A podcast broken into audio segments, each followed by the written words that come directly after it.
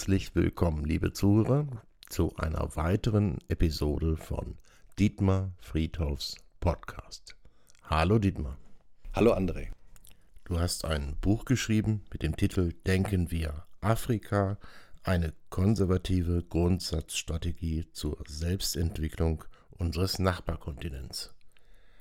Wie bist du auf die Idee gekommen, dieses Buch zu schreiben? Ja, ich bin ja Mitglied des Entwicklungsausschusses äh, gewesen und für die AfD habe ich dort die konservative Politik versucht äh, im Bundestag voranzubringen, was natürlich bei den linksgrünen Durcheinander nicht immer auf großes, äh, auf fruchtbaren Boden fiel. Aber ich durfte die letzten Jahre einige Reisen nach Afrika unternehmen und wollte einfach die Menschen ja, an meinen Eindrücken teilhaben lassen und habe ja dann die Welt im Wandel Tour gemacht mit über 34 Vorträgen in ganz Niedersachsen und habe gemerkt, dass das A ein sehr spannendes Thema ist, konservative Politik zu verkaufen oder zu vermarkten. Und auf der anderen Seite äh, hat mir dieser Blick auf Afrika auch erlaubt, einen ganz neuen Blick auf Deutschland zu lenken und zu richten. Und man kann ja dann auch vieles, was man auf der einen Seite erlebt, auch, auch auf die andere Seite transportieren und äh, zu sagen, warum ist das so und was ist der deutsche Anteil oder was kann Deutschland daraus machen, um vielleicht zukünftig erfolgreicher zu werden. Und habe dann eigentlich gemerkt, dass Afrika für Europäer, für Deutschland ein sehr guter Spiegel sein kann, das eigene zu hinterfragen. Und Afrika erlaubt auch natürlich den Blick darauf, ist die Politik, die wir seit 60 Jahren äh, dort auf diesem Kontinent machen, zielführend, ist es richtig? Sind wir mit unseren Werteansätzen dort richtig unterwegs? Und wie wir an, an Afghanistan schmerzlich gerade erleben, äh, muss man es schon kritisch hinterfragen, ob die, die Ansätze, die man dort hat, die richtigen sind, ob es zielführend ist, ob es zukunftsweisend ist. Und dieses Buch setzt sich damit halt sehr kritisch auseinander. Und denken wir Afrika deswegen, es gibt ja, wird eine Reihe geben, eine Buchreihe, die Denken wir Reihe. Weil Denken ist ja erstmal gar nicht schädlich, habe ich mir mal sagen lassen. Und das zweite Buch, was jetzt kommen wird, was darauf aufbaut, ist Denken wir Zukunft, was sich dann eben mit Zukunftsfragen auseinandersetzt, die eben auch sehr fokussiert auf dem afrikanischen Kontinent eben zutage teil werden. Aber wie gesagt, das ist alles in diesem Buch beschrieben. Wer soll dein Buch lesen? Für wen hast du das Buch geschrieben? Also es ist ja ein konservativer Ansatz und äh, es ist auch noch ein konservativer Ansatz, der von einem AfD-Politiker geschrieben worden ist. Und jetzt ist es natürlich so, dass ich aus dieser, was wir mal sagen, blauen Blase raus möchte. Ich möchte eben, dass Menschen, die sich äh, auf verschiedene Arten und Weisen mit dem afrikanischen Kontinent auseinandersetzen, einfach mal äh, den Mut haben, dieses Buch in die Hand zu nehmen und dann eben zu lesen und deswegen ist ja auch vorne auf dem Cover ein Selfie mit mir, mit äh, kleinen schwarzafrikanischen Kindern.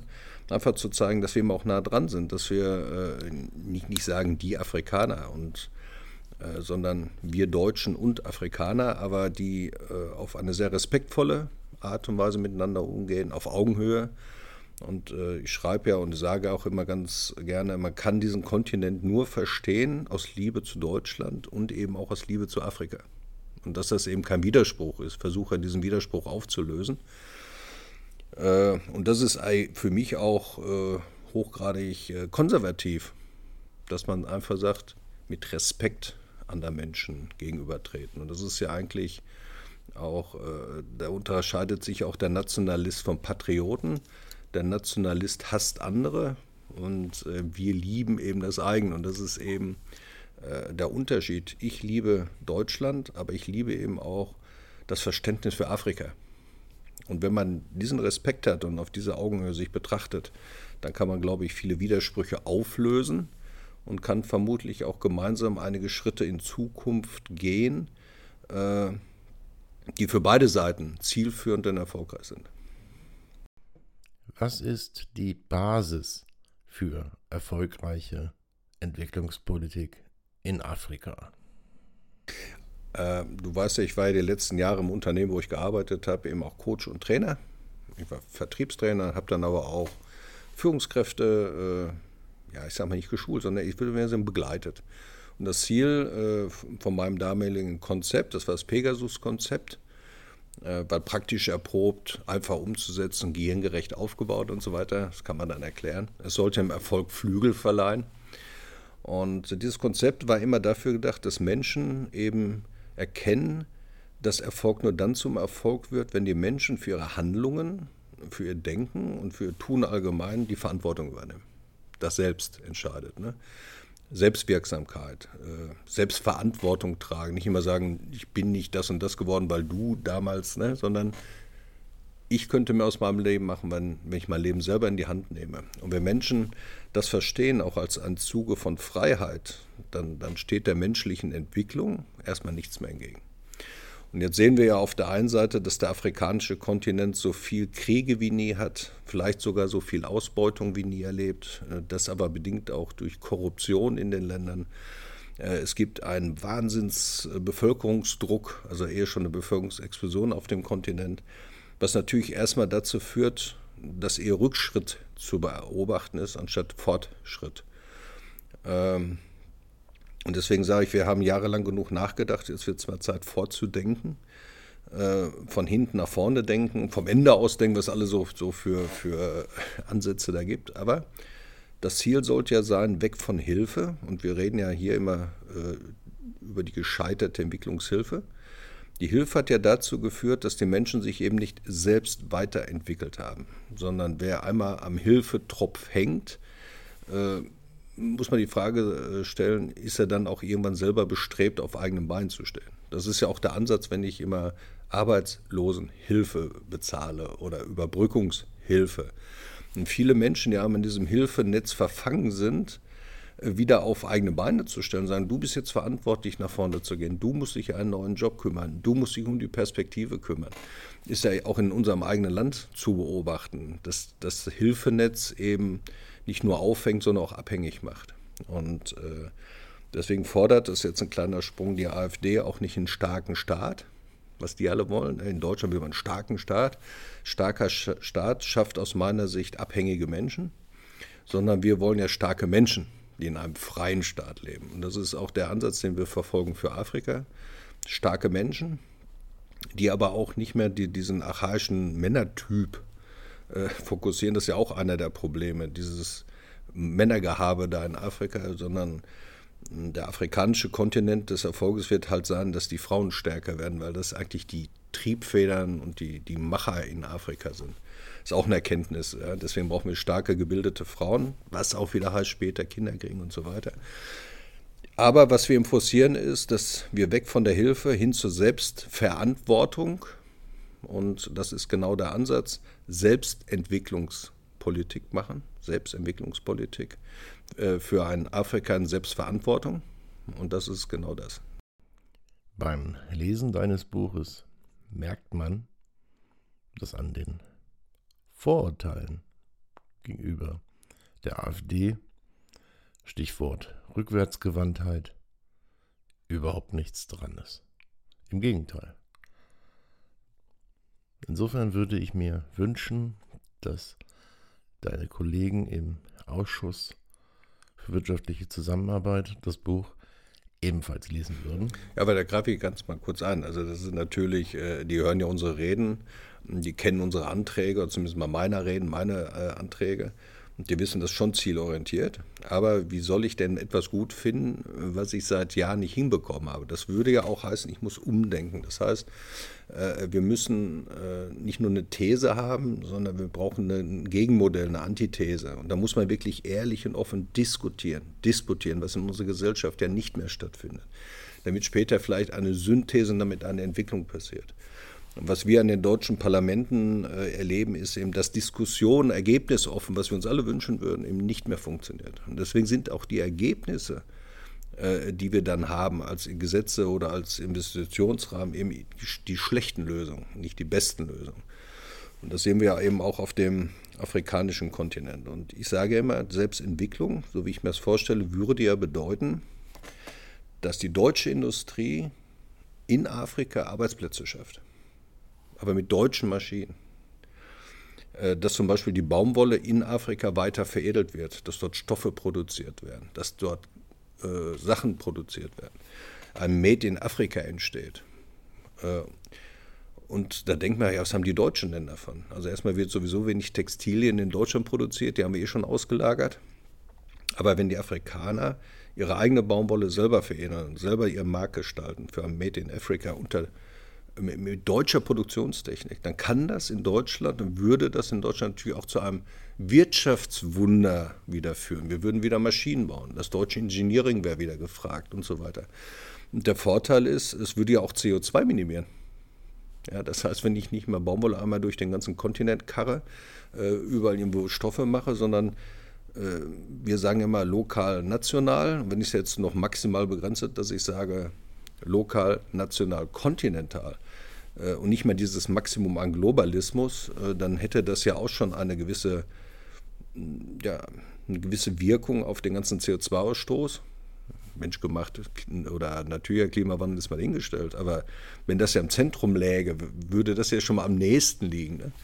Und wenn ich dann äh, das veredel, dann passiert ja das, was wir wollen, dass eben Arbeitsplätze entstehen, die aber auch so viel Geld bringen, dass ich auch Perspektive sehe, dass ich eine Familie aufbauen kann. Und jeder weiß, dass wenn Familien von, von Geld leben können, gut leben können, wo sie von arbeiten, ja, äh, jetzt auch weg von äh, grünen Knöpfen und Vertretgelaber, sondern wirklich Geld verdienen können, dann hat das auch wieder Einfluss auf die Geburtenrate. Ja, dann kriegt man eben nicht mehr acht Kinder, hat man nur drei. Das wissen wir auch. Ne? Nach dem Krieg hatten die Familien auch sechs, sieben Kinder. Aber umso mehr Geld kam und dann ging das los. Jetzt haben wir zum Glück noch ein Kind in der Familie. Ist ja zu wenig. Da brauchen wir mindestens mal zwei. Können wir uns machen, wenn wir eine gute Familienpolitik hätten, anderes Thema. Aber genau da kann man eben die Hebel ansetzen. Also was, was ich will, und das ist, glaube ich, dass man es offen ausspricht, ohne dass die, die, die linken mal gleich tot umfallen, sagen, das ist ja Postkolonialismus. Nee, ist es eben nicht. Das hat ja eben nichts mit den Rohstoffausbeutungen zu tun, die man zum Beispiel für E-Mobilität macht, sondern es hat was damit zu tun, dass man den Menschen Perspektive vor Ort gibt, dass man sie machen lässt, ja, wohl wissend, dass sie vielleicht nicht so schnell produzieren, wie auch immer. Ja. Äh, da muss man eben auch die Brille verändern. Das ist, kommt ja in meinem Buch, glaube ich, auch ganz gut äh, zum Tragen, dass wir unsere europäische Brille mal runternehmen müssen und dann sich den Gegebenheiten anpasst. Aber trotzdem ist es wichtig als Deutschland, trotzdem ist es wichtig als äh, Europa in Afrika, als unser Nachbarkontinent Flagge zu zeigen, weil sonst machen die Chinesen das, was sie ja schon tun. Und äh, wenn die Chinesen das weiter so äh, schnell machen, dann äh, haben wir den großen Markt, den wir verloren haben, jetzt auch noch vor der Haustür. Und das wird dann schwierig für Europa, sich überhaupt noch auf der Welt irgendwo zu behaupten. Dein Buch beschreibt nicht nur eine Grundsatzstrategie, sondern es enthält auch viele recherchierte und zusammengetragene Fakten, die in Fußnoten mit Quellenangaben referenziert sind sodass man dein Buch auch einfach mal lesen sollte, um sich einen Überblick zu verschaffen. Wäre wünschenswert. Das gesagt sind viele Zahlen, Daten und Fakten drin.